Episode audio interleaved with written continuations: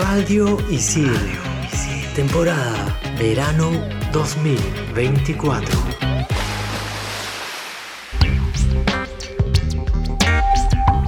Bienvenidos a todos a Expansión Geek por Radio Isil. Yo soy Gustavo, más conocido como Tungling, y en este capítulo vamos a empezar hablando del juegazo Prince of Persia The Lost Crown. Y yo soy Hulz, más conocida como Hulz Rex, y en el segundo bloque hablaremos de la última joya de Hayao Miyazaki, El Niño y la Garza. Hello, por acá Sammy la Tortuga reportándose para también en este episodio hablar de la aplicación Locket. Es una nueva red social que todo el mundo debe tener. Manda partida.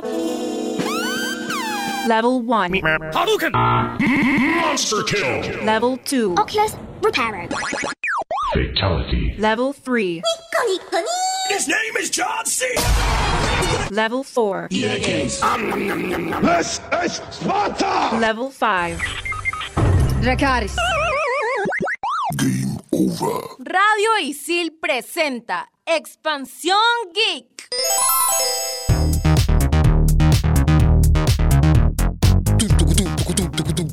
Estamos con toda la onda. ¿Cómo están? ¿Qué me cuentan? Calor. Calor, ¿no? Calor, insoportable. Amo el verano, pero odio el calor. Les voy a sorprender, como siempre, con un juegazo. Yo sé que no es novedad que hablemos siempre, en principio, de un juego, de un videojuego para ser exactos, pero yo siempre le traigo las joyitas, ¿no? Las joyitas. Y la última vez creo que Hulk nos sorprendió con Tekken. Y ahora quiero, quiero sorprenderla ahora con un juegazo, que es caray. el Prince of Persia de Lost, perdón. Mucho de las Lost, sofás, de Sí, las, sí, los, sí. los- pero es de Lost Crown. Para los españoletes sería la diadema perdida. ya, ajá, pero ya saben. ¿Alguna vez han escuchado de Prince of Persia? A ver, yo lo vi y dije, y propuse este tema de Prince of Persia porque simplemente me invitaron a los Games Awards. Ah, ¿se imaginan? Ah, a ver, yo- de la nada me invento, ¿no? Yo estaba mirando la serie. Yo dije, ah, ¿qué va a decir Sammy? No, no, no. eh, estuve viendo The Games Awards y salían los trailers de todos los videojuegos que iban a publicarse en el 2024 y Prince of Persia era uno. Vi el tráiler y dije, wow, qué tales gráficas que tiene este Prince of Persia The Lost Crown. Y nada, le dije a Gus, oye Gus, ¿conoces este juego? Obviamente, el que conoce todos los juegos del mundo.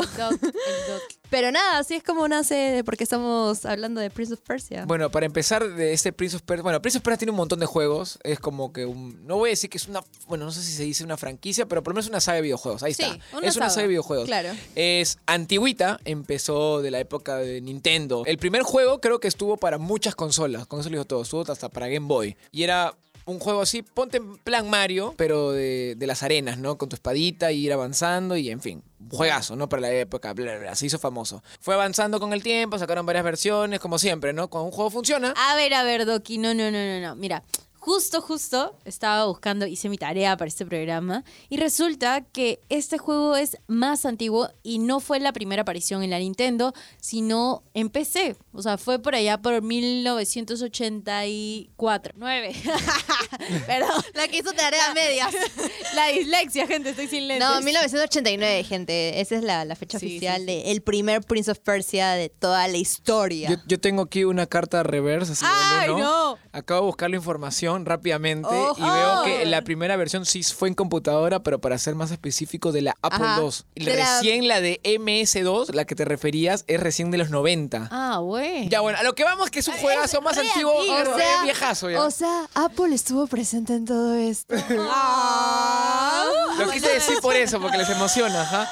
Bueno, pero la cosa es que ese juego ya tiene su tiempo y Claro. bueno, se habrán dado cuenta que estuvo en varias consolas porque era chévere, ¿me entiendes? Era como que, wow, qué bonito juego, ¿no? Y era un, plataformeo este, clásico, ¿no? O sea, como les dije, un estilo Mario. En las épocas de los 2000, ¿no? En la época del PlayStation 2, la GameCube, salieron unos juegos así bien con graficazos para la época, ¿no? Que eran espectaculares. Un estilo God of War, ¿no? También plataforma, pero ya más 3D. Espectaculares, la gente amó los juegos. Creo que sí hubo un juego más por ahí, pero creo que era más spin-off. Me acuerdo que por ahí salió uno para la Wii o la DS, no me acuerdo bien, pero la cosa es que salieron spin-off, pero se podría decir que después de mucho tiempo ha salido este Prince of Persia, pero por lo grande, ¿me entiendes? O sea, como que vuelven con fuerza. Mucha gente estaba criti- criticando Ubisoft, este, los que han hecho el juego, ¿no? Porque estaban como que, mm, em, algunos dicen embajada porque estaban full como que con juegos de ya de full Assassin's Creed y como que la gente ya está como quemada de los Assassins, ¿no? Siempre son de calidad, pero te, aburres un poco, ¿no? Entonces como que querían algo fresco, algo nuevo. Si bien los usuarios de Nintendo teníamos los Mario Rabbits, o sea, Mario Plus Rabbit, que son de calidad, son buenos juegos.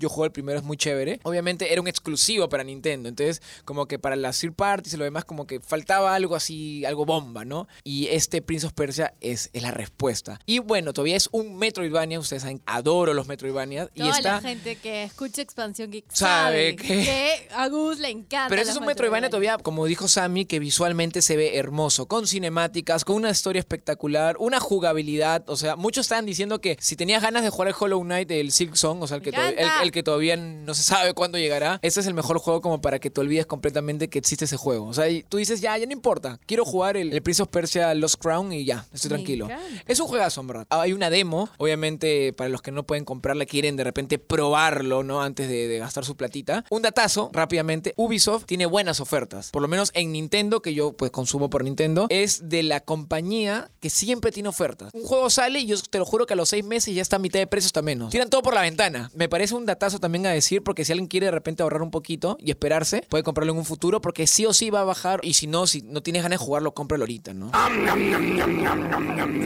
Expansión Geek.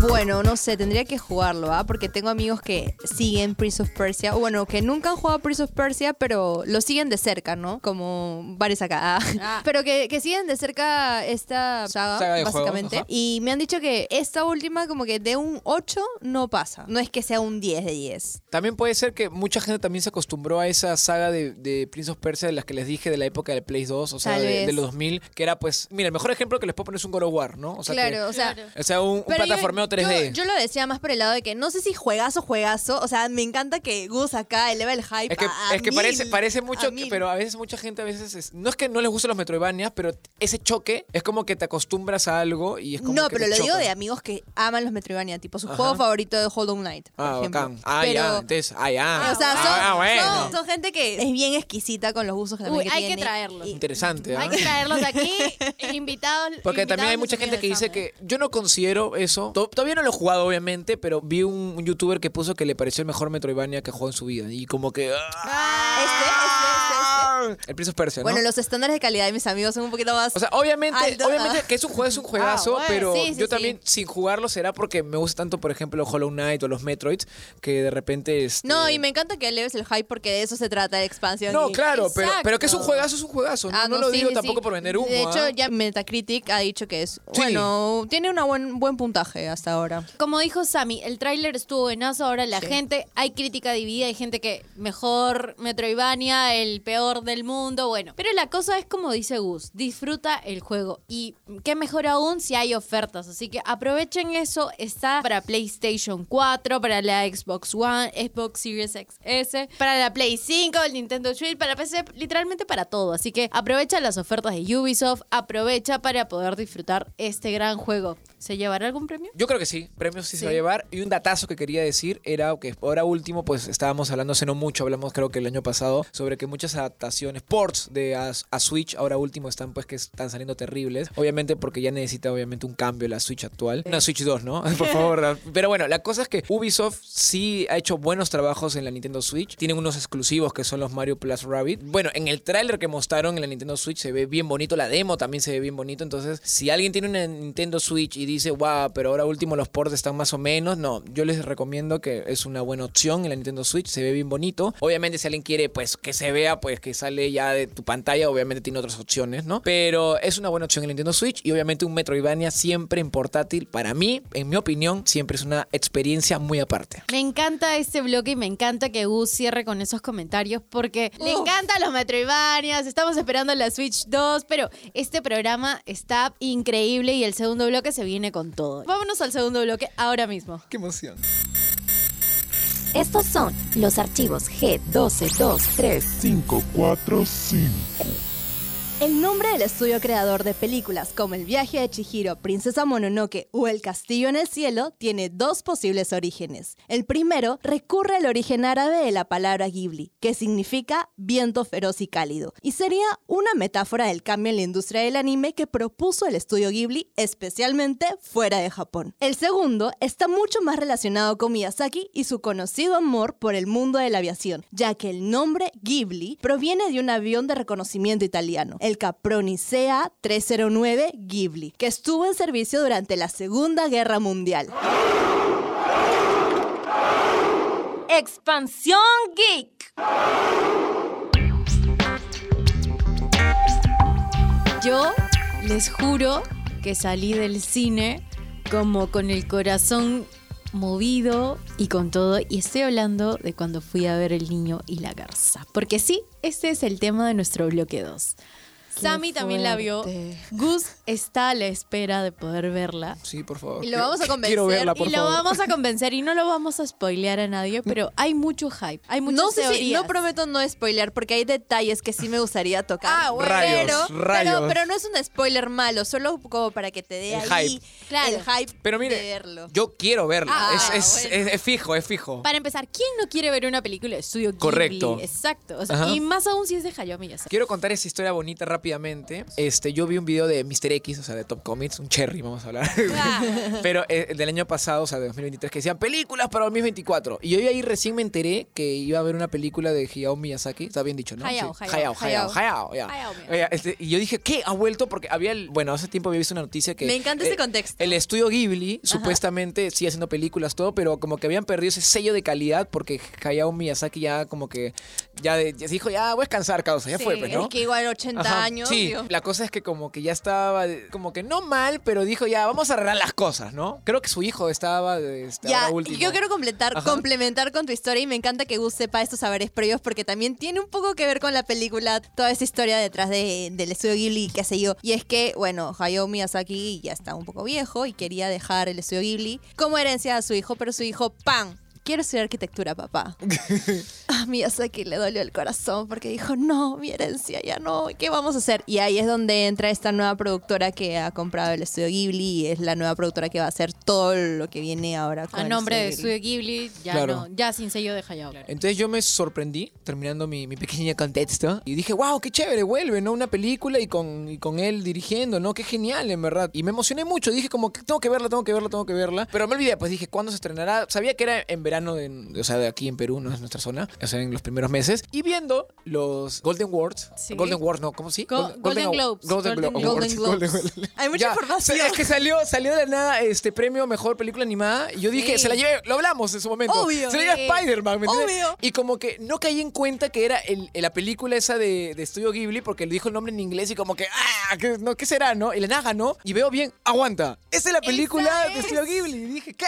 ¡Ah! Como Hulz también, o sea, no salí con un feeling, o sea, sentí que no lloré durante la película. Yo sí, ¿Ah, no lloras? Y, y no sí. lloré, yo no lloré porque sentía que había mucha información por procesar. Porque para esto, el contexto breve también, es que uno, era mi primera película de estudio Ghibli completa en la vida. Justo cuando hablaba con producción me dijo, qué envidia, Sam, yo quisiera ser tú en este momento porque es tu primera película de En el Ghibli y es tu primero, o sea, en el cine todavía. Porque ver una película en estudio Ghibli en el cine ya es... Bueno, también se Ya la mía en el cine, ¿ah? eso sí, porque he visto el viaje Chihiro y demás, pues en streaming, ¿no? En DVD, la de viaje Chihiro sí la vi antigua, no me acuerdo. DVD, yo la vi, yo la compré en pasaje 18. Ah. Pero, claro, en cine no es que me pongo a Y pensar, que sí, es del ¿no? mismo Miyazaki, que Miyazaki ahí básicamente es él mismo en la película. O sea, hay un personaje que por ahí eh, estuve investigando y fue Miyazaki se reflejó en ese personaje. Que bueno, lo voy a decir, es el tío abuelo del, del niño. ¿Cómo se llama el niño? Se me fue el nombre ahorita. Majito, Majito, ¿qué pasó? ¿Cómo te vas a olvidar de Majito? Mientras, mientras buscan la Majito, información, es Majito, es un, Majito. un detalle importante, Majito. porque obviamente estamos hablando de esta película que va a tener premios porque se estrenó en el 2023, obviamente en el resto del mundo recién 2024, porque en Japón pues fue primero. Y yo me puse a pensar, wow, qué suerte los japoneses para Ah, verla sí. antes, Sí, ¿no? claro. Verdad, sí, qué chévere. O sea, las películas del estudio Ghibli, lo hemos mencionado anteriormente cuando hemos dicho datos de Hayao, de estudio Sí. Ghibli, no son para niños como tal. Y No. esta es igual. Yo fui al cine y había un niño. Me quedé como, wow, era el único niño que había. Realmente era el único niño que había. ¿Y Había hablaba?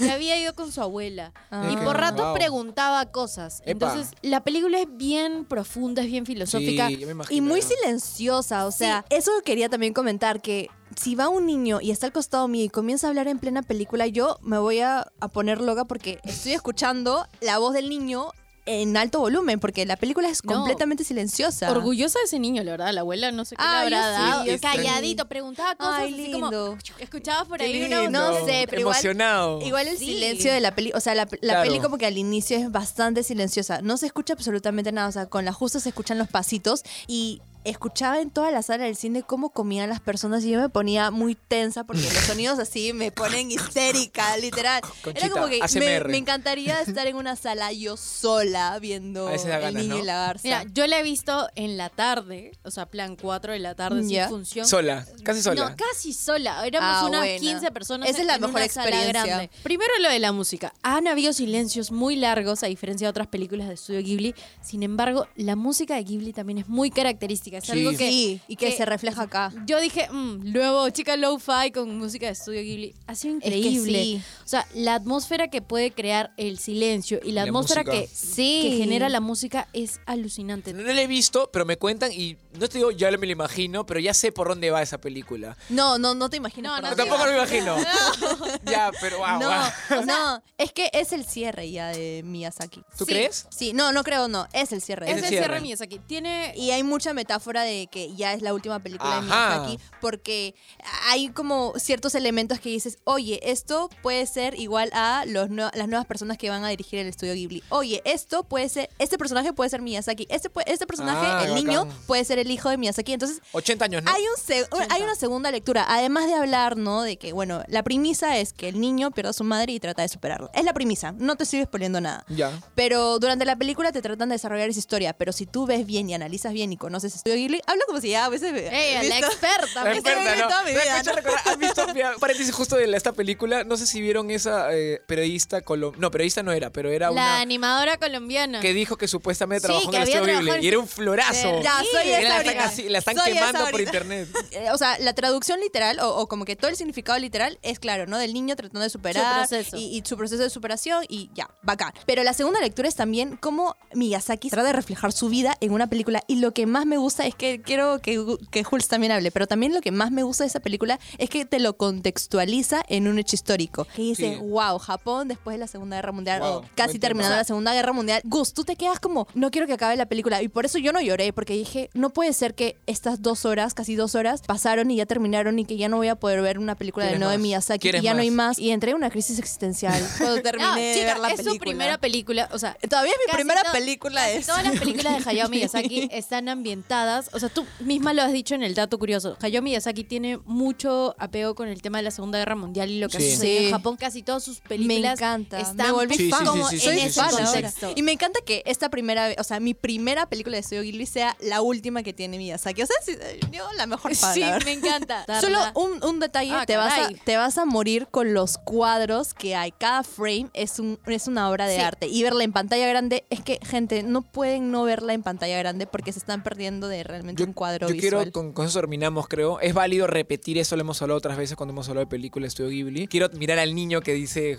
Jules, ¿no? Que siempre esas películas, no te voy a decir que son adultas, pero obviamente cualquier niño pues, No no, la la, va a no- entender no la va a entender, no la va a disfrutar. Me tomo como ejemplo, yo cuando vi el viaje de Chihiro cuando era niño, me parecía extraña, rara, no me gustó. Me o sea, miedo. Exacto, era Claro. bizarra en el estilo anglosajón de la palabra, como dice Dross. Pero es que era rara. Es y que era como que ni la terminé. Así, y después la vi de ya más de tío y me pareció una No maravilla. Entonces, todo. yo creo que es lo mismo que va a pasar con estas películas y yo creo que digo esto para que la gente se motive y diga, wow, o sea, porque siempre hay gente que, porque es animación, cree que es pues para niños o es Sí, cualquier cosa, ¿no? no, No, la respeta, no le da ese, ese, ese Creo que respeto, Estudio ¿no? Ghibli ya se ganó el respeto de todas las Sí, personas. obvio. No, mira, yo Pero quiero decir dos cosas antes de, antes de cerrar este bloque porque ya nos están haciendo mil señas. Uno, el universo de, de Studio Ghibli de Hayao Miyazaki siempre trae nuevos espíritus y un ambiente de almas y cosas. Los Yarawawa, si no me equivoco si se llaman así, son mis nuevos personajes favoritos. En Totoro hay personajes pequeñitos que son como acompañan. Luego está en Chihiro también. Entonces, Es su sello. sí, su sello es tener un personaje muy tiernito, muy Y pequeñito. que aparezcan así. Ajá, y que aparezcan montón. por montón, Ajá. exacto. Uno, eso, dos,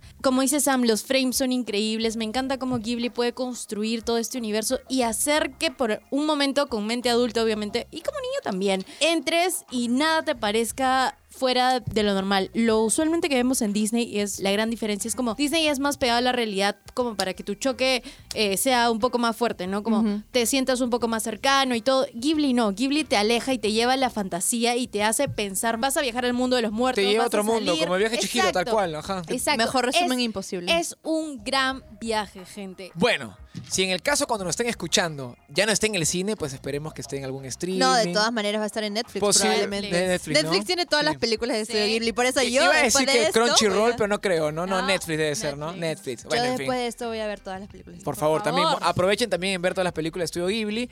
Y bueno, ahora nos preparamos para el tercer bloque que se viene para algo tequi, tequi, tequi. Como siempre, ya Sammy está preparando todo para informarnos con lo último en tecnología. Expansión Geek. De los creadores de Virreal viene Look It Up. No, no, no es de los creadores de Virreal, no se vayan a confundir ya, pero me refiero a que es una aplicación slash red social. No, sí. Va a morir de una nomás, ¿no? No, no es que vaya a morir, pero necesitamos hablar de las nuevas redes sociales que están saliendo Mira, en cu- el mundo, cuando en el escuchen esto ya está muerto ya.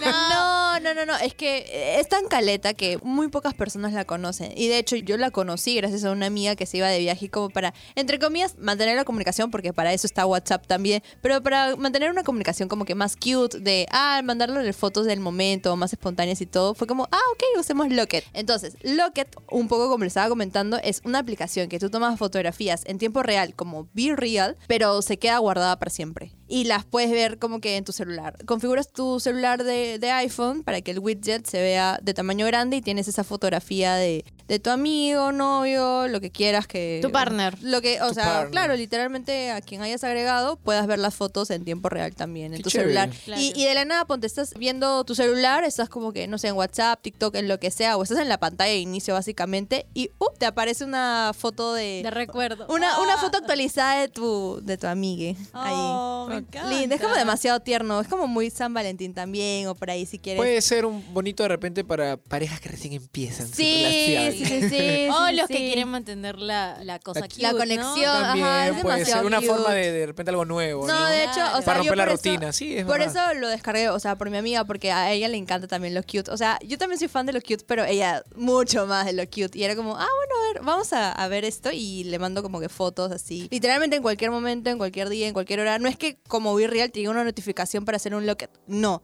tú lo haces cuando realmente quieres o cuando quieres como que hacer un registro y compartirlo con esta persona. Y es muy, muy privado también. No es que, ah, todo el mundo lo va a ver o como que personas X lo van a ver. No, solo lo ven las personas que tú has agregado a esta aplicación. Por eso digo que también es una red social porque agregas amigos dentro de esa red social. Pero es solo eso ahora. Si es que no tienes tanto espacio de almacenamiento.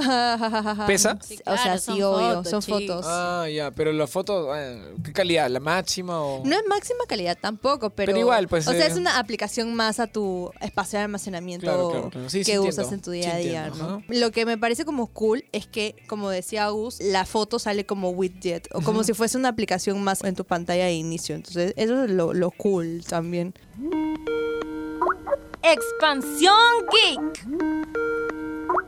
Pero sí, vamos con la recomendación del programa. Del programa. Ah, de frente, o sea. Sí, que, no. que es real, o sea, Que- ya... que ya, le metió ahí su le metí turbo aquí. Mi recomendación es una especie de historia de amor que si es que le metía en la aplicación fácil hubiera sido un poquito más sana, creo.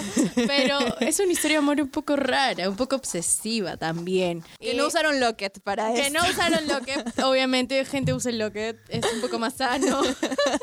La recomendación de la semana es Saltburn. Es una película que estuvo nominada también. Ay, yo conozco película. a Salford por TikTok Sí. y por Jacob Elordi. No, por- realmente esta película se ha hecho famosa por la escena de la bañera. Todo el mundo en TikTok salía como yo con mis amigas viendo Salburn y luego su reacción de cuando sale la escena de la bañera. Entiendan el contexto de la, escena, de la, bañera. Porque solo vas a ver a una persona como olfateando una bañera, pero no hay contexto. Entonces yo les estoy recomendando que vean esta película porque ya está disponible en Prime Video. Oh, me encanta. Es que creo que ahora la- las pelis. Es una peli, ¿no? Ah, la que no sabe. es una serie, ¿no?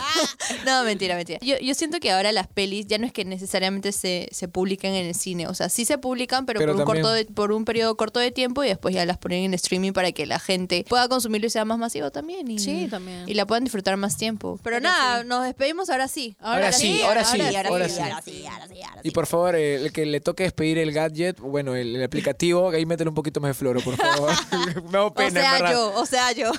Métele un poquito de floro. Bueno, yo soy Gustavo, más conocido como Lin y quiero pues aprovechar, eh, despedirme y decirles que jueguen pues el Prince of Persia The Lost Crown. Me aprendí bien, es de Lost, no de las, de Lost, de Lost. Es un juegazo, es un Metroidvania, lo recomiendo, como lo dije al principio. Si pueden comprarlo de una vez, cómprenlo y disfrútenlo. Y si no, esperen que alguna rebaja, porque Ubisoft siempre tiene rebajas rápidamente. Y bueno, en una nomás cómprenlo y disfrútenlo. Es un juegazo. Si nunca han jugado un Metroidvania, creo, creo que es también una gran oportunidad para probarlo, ¿no? Porque hay muchos Metroidvania indies y este como es de una gran empresa, de repente es la forma para que entren a los queridísimos y hermosos Metroidvanias. ¡Chau, chau! Yo soy Hulz, más conocida como Hulz Rex, y como mencionamos en el segundo bloque, no se pierdan la gran joya de El Niño y la Garza. Realmente, si es su primera película de Studio Ghibli, vayan como Sammy, vayan informados, porque sí, la película tiene muchos datos que cuando sabes historia de Hayao Miyazaki, la vas a entender mejor y vas a entender el segundo mensaje. Solo con eso, conmigo hasta el siguiente programa. Y si quieres, obviamente, tener un detalle cute a la distancia o simplemente quieres mandar fotos a cada rato y ya te aburriste de usar, no sé, Instagram, WhatsApp, lo que sea, y quieres tener un widget ahí de la cara o de la fotografía que quieras compartir con tu amigo, flaco, flaca, lo que sea, descárgate Locket. Y si quieres ver una película que te saque de ese contexto así, que, que no sé, Session. eh, eso, vean Salt por, por Amazon Prime Video. Esto ha sido todo por el episodio de hoy. Esto fue Expansión Geek por Radio Circe. La Tortuga se despide. ¡Chao! ¡Chau, chau!